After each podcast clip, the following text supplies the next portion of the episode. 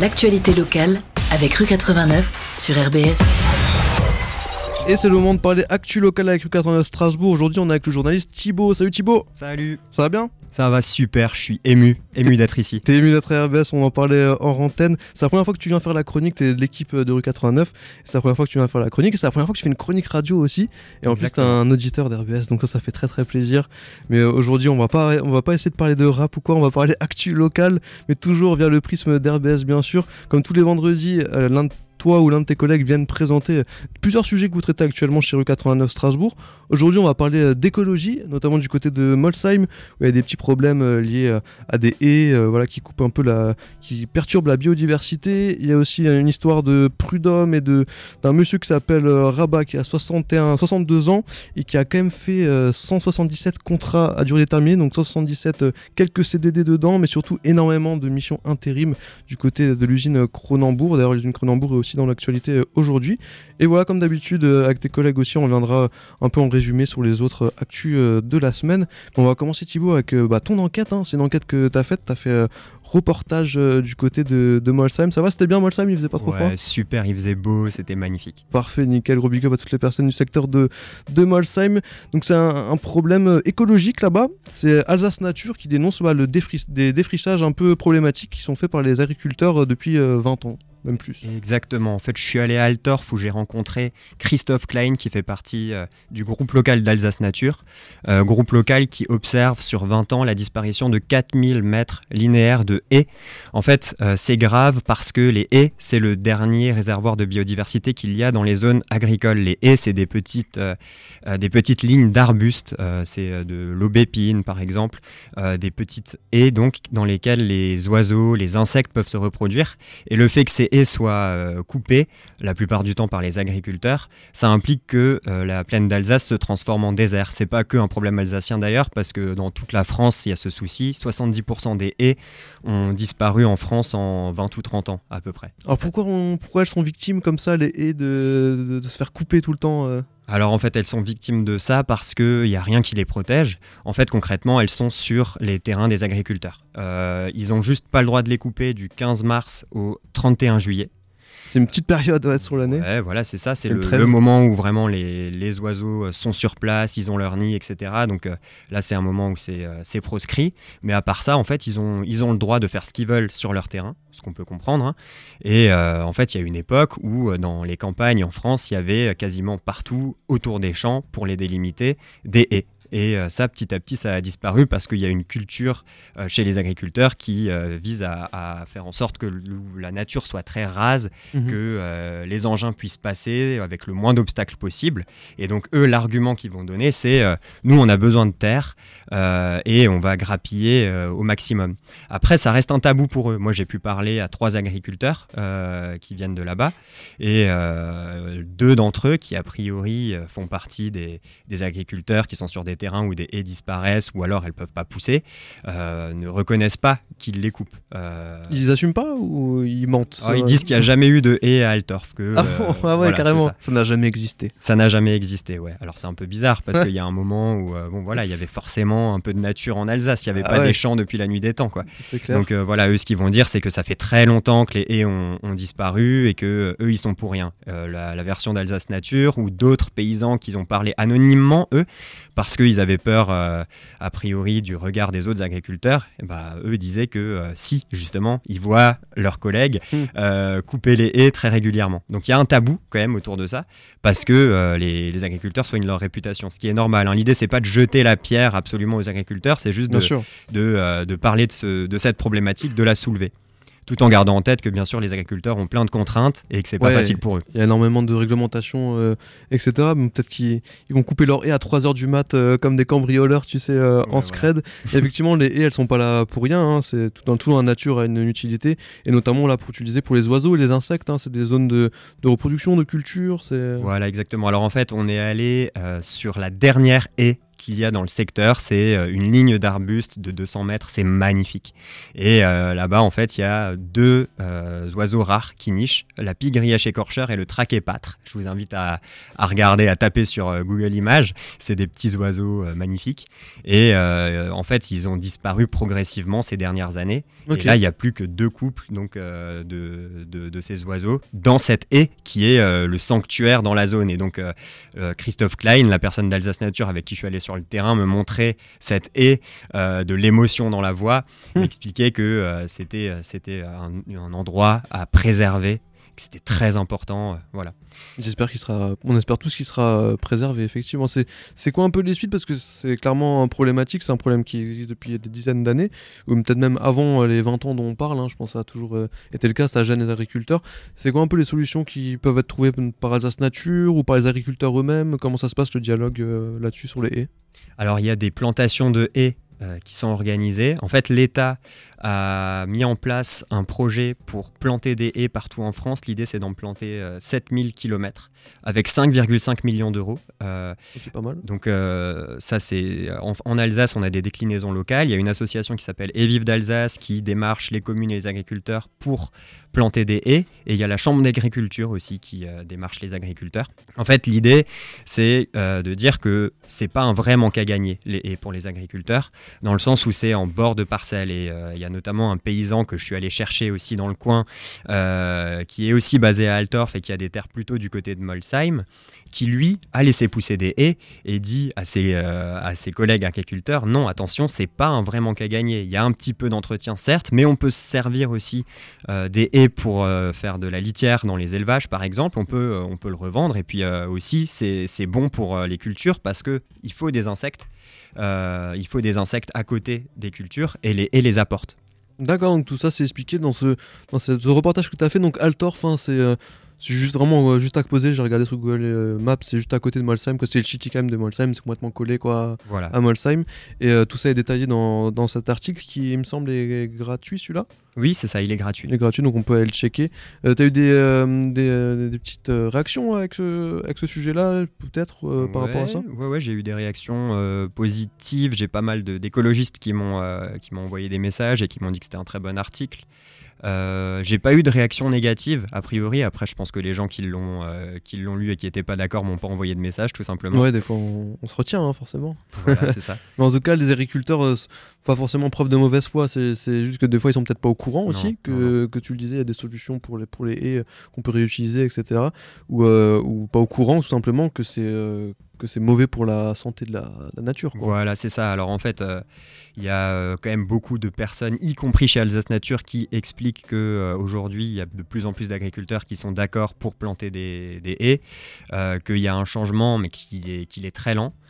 voilà, après, il y a quand même une absurdité qui est dénoncée par Evive d'Alsace, qui est qu'aujourd'hui, il y a de l'argent public qui est utilisé pour planter des haies, mais qu'à côté, il y a encore des haies qui disparaissent. chez, sur des terres d'agriculteurs. Donc euh, voilà, et puis c'est aussi une goutte d'eau, les, les, haies qui sont plantées, c'est une goutte d'eau euh, par rapport à toutes les haies qui disparaissent effectivement, ces fameuses disparitions de haies. On mène l'enquête avec U89 Strasbourg. Donc ça, c'est un sujet qui est sorti cette semaine, dont, euh, dont tu l'as écrit et tu as fait le reportage euh, Thibaut. On passe à un deuxième sujet. C'est ton collègue euh, Guillaume, bah, qui était là la, semaine dernière, Guillaume Kremp, qui a sorti ça le même jour, mardi. C'est un tout autre sujet. Là, on va, parler de, on va pas parler de bière en soi, mais on va parler de l'usine Cronenbourg un peu plus tard, et notamment d'une personne, Rabat, il s'appelle. Il a 62 ans, c'est un ouvrier du coup de l'usine Cronenbourg. Et en 30 ans de carrière, le mec a quand même signé 161 contrats de mission en intérim et 16 CDD. Il n'a jamais eu de CDI. Donc il y a eu toute une procédure euh, judiciaire et voilà, il y a pas mal de, dénouements en ce moment euh, du côté de 89 par rapport à cette affaire. Voilà, alors on avait été alerté pour ça, on avait sorti cette affaire et ça avait été euh, un petit buzz, on est un peu fiers, même si c'est pour raconter une histoire assez triste. Donc voilà, c'est un ouvrier qui aimerait être requalifié en CDI et qui a donc attaqué euh, Cronenbourg euh, au Conseil des prud'hommes. Mhm. Et euh, là, la, dernière actualité qui est, qui est sortie cette semaine, c'est que le Conseil des prud'hommes a refusé la requalification en CDI de tous les contrats courts de Rabat. En fait, lui, ce qu'il essayait d'obtenir, c'était déjà une meilleure situation pour sa retraite grâce à la, la, requalification en CDI, ainsi que des indemnités pour ça. voilà, donc il faut savoir que le Conseil des prud'hommes, c'est pas des magistrats professionnels. Le Conseil des prud'hommes, c'est des employeurs et des salariés syndiqués. Mhm. donc là, c'est la, la, juridiction de Saverne. Mhm. Donc c'est des personnes de Saverne qui ont, qui ont délibéré pour savoir ce qui allait, ce qui allait en être pour Rabat. Euh, lui, a priori, euh, il fait appel de, cette décision. Ouais, avec son avocate, euh, ils ont observé, enfin son avocate apparemment a observé un truc assez, assez ouf, c'est qu'entre 2012 et 2020, il n'y a aucun ouvrier de l'usine Cronenbourg avec un nom à consonance maghrébine qui avait été embauché. Euh, est-ce que c'est un hasard euh, Voilà, ça, paraît quand même euh, assez fou, vu le nombre de personnes qui sont embauchées dans cette usine. Voilà, en tout cas, c'était utilisé pour la plaidoirie de Maître Radius. a priori, en, en 8 ans, il n'y a eu aucune embauche de personnes avec des noms à consonance maghrébine. voilà, c'est quand même. C'était des personnes qui avaient le même niveau de qualification de rabat qui étaient, qui étaient embauchées. On parle des personnes qui ont le même niveau de qualification, le même CV, en gros, mais qui n'étaient pas embauchées par euh, qui étaient embauchés par Cronenbourg uniquement avec des noms à consonance française. On dirait, on dirait qu'il y a des gens qui cherchent des appartements à acheter, ils changent de nom peut-être pour se faire embaucher. C'est usine Cronenbourg. En tout cas, j'imagine que ouais, tu disais, ça a fait pas mal de buzz. C'est quoi comme genre de réaction vous avez eu? Ça, ça s'est tapé un peu dans les commentaires ou, ou ça va C'était cordial? Il y, a, plusieurs euh, sons de cloche, on va dire. Il y a toujours des gens qui trouvent ça. Euh, on a des personnes qui, expliquaient qu'il euh, avait certainement profité des, CDD que euh, au final c'était une situation qui était peut-être confortable pour lui. Et puis il y a aussi beaucoup de gens qui étaient scandalisés évidemment. C'était assez variable là. Bah, 160 euh, entre guillemets 160 environ contrats, euh, beaucoup beaucoup majorité d'intérim et un tout petit peu de CDD.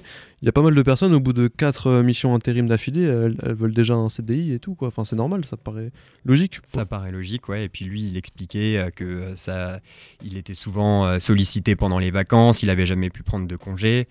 C'était une situation qui était qui était dur. Il était corvéable en fait pendant 30 ans. Euh, il a bouché les trous euh, de, de Cronenbourg. Le sale boulot. Voilà, il a fait un peu le, sale boulot. Mmh, c'est Cronenbourg, en tout cas, euh, on, voilà, on, crache pas sur la bière Cronenbourg, on parle juste des problèmes au niveau des, voilà, des employés, etc. Les conditions de travail. Conditions de travail, et notamment, on parle encore de Cronenbourg, là, c'est pas forcément, ça concerne pas forcément Rabat, mais il y a eu une grève du coup à l'usine Cronenbourg, et l'activité a récemment repris. Hein. Voilà, c'est ça, l'activité a repris hier. Il y a eu une grève massive qui a duré 10 jours. Euh, c'était pour demander une augmentation de salaire euh, de, 5% euh, lors des négociations annuelles obligatoires. En fait, la direction avait proposé 3% au départ. Les salariés sont sortis de leur gond.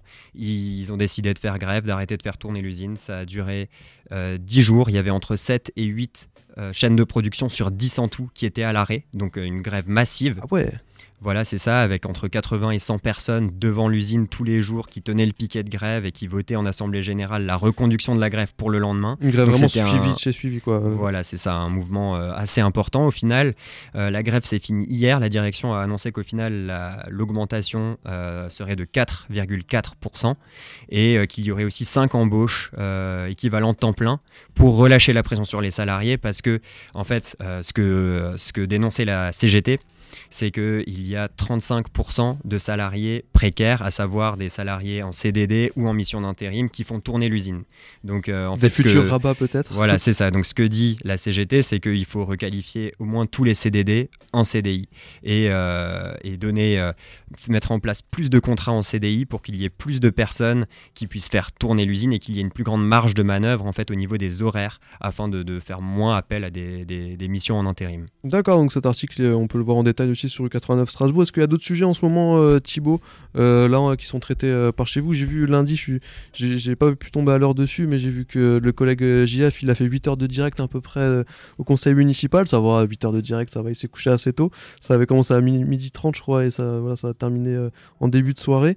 Et est-ce qu'en ce moment, il y a d'autres trucs qui se passent du côté de chez vous euh, moi, je suis allé en reportage mardi aussi à la manif des travailleurs sociaux qui se mobilisent également pour une augmentation de salaire. Les travailleurs sociaux, c'est des personnes qui ont euh, souvent trois ans d'études euh, et qui sont payés au SMIC en début de carrière et qui, en fin de carrière, gagnent 2000 euros à peu près. Travailleurs sociaux, c'est assistants sociaux, des choses comme ça? Assistants sociaux, EduxP.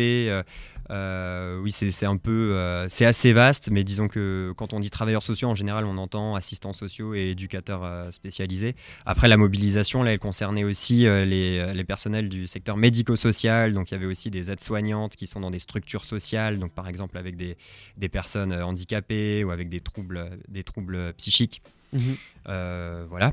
Donc euh, c'était euh, c'était une mobilisation qui avait lieu donc mardi, mais qui en fait dure depuis plusieurs mois, où les travailleurs sociaux militent pour une augmentation de leur salaire de 180 euros euh, net, 183 euros net pour être précis. Il milite aussi euh, en général pour que l'État investisse plus dans les structures, euh, les associations et les, les foyers, donc, pour que les personnes puissent, puissent avoir plus de, des meilleures conditions de travail avec une diminution des sous-effectifs. Il y a beaucoup de foyers qui fonctionnent en sous-effectifs, en flux tendu, en permanence. Euh, j'avais notamment sorti une enquête euh, début janvier sur euh, le foyer de l'enfance, où il y a un sous-effectif chronique depuis, des, depuis plusieurs années. J'imagine que le Covid n'a pas aidé non plus. Voilà, c'est ça. exactement. Donc dans cet article, tu interroges des manifestants, tu as suivi la manifestation, il y a des petites photos peut-être, ou des choses comme ça? Voilà, exactement. Il y a des petites photos et des témoignages assez forts de, travailleurs sociaux. Ça marche. Allez, check ça. Bah, merci Thibaut hein, merci. pour toutes les infos. Merci. C'est ta, première chronique radio, dépucelage radio pour Thibaut Vetter, bien réussi, nickel. Voilà, Bravo à toi. Big up à tous les collègues et abonnez-vous à Rue 89 Strasbourg aussi. Ah, il, est, il est corporate. abonnez-vous aussi à Radio RBS, bien sûr, abonnez-vous partout. Et on rappelle que, que cette chronique est dispo en replay, comme toutes les chroniques tous les vendredis, sur les plateformes de streaming. Bon week-end à toi, Thibaut Vetter de Rue 89 Strasbourg. Merci, à une prochaine.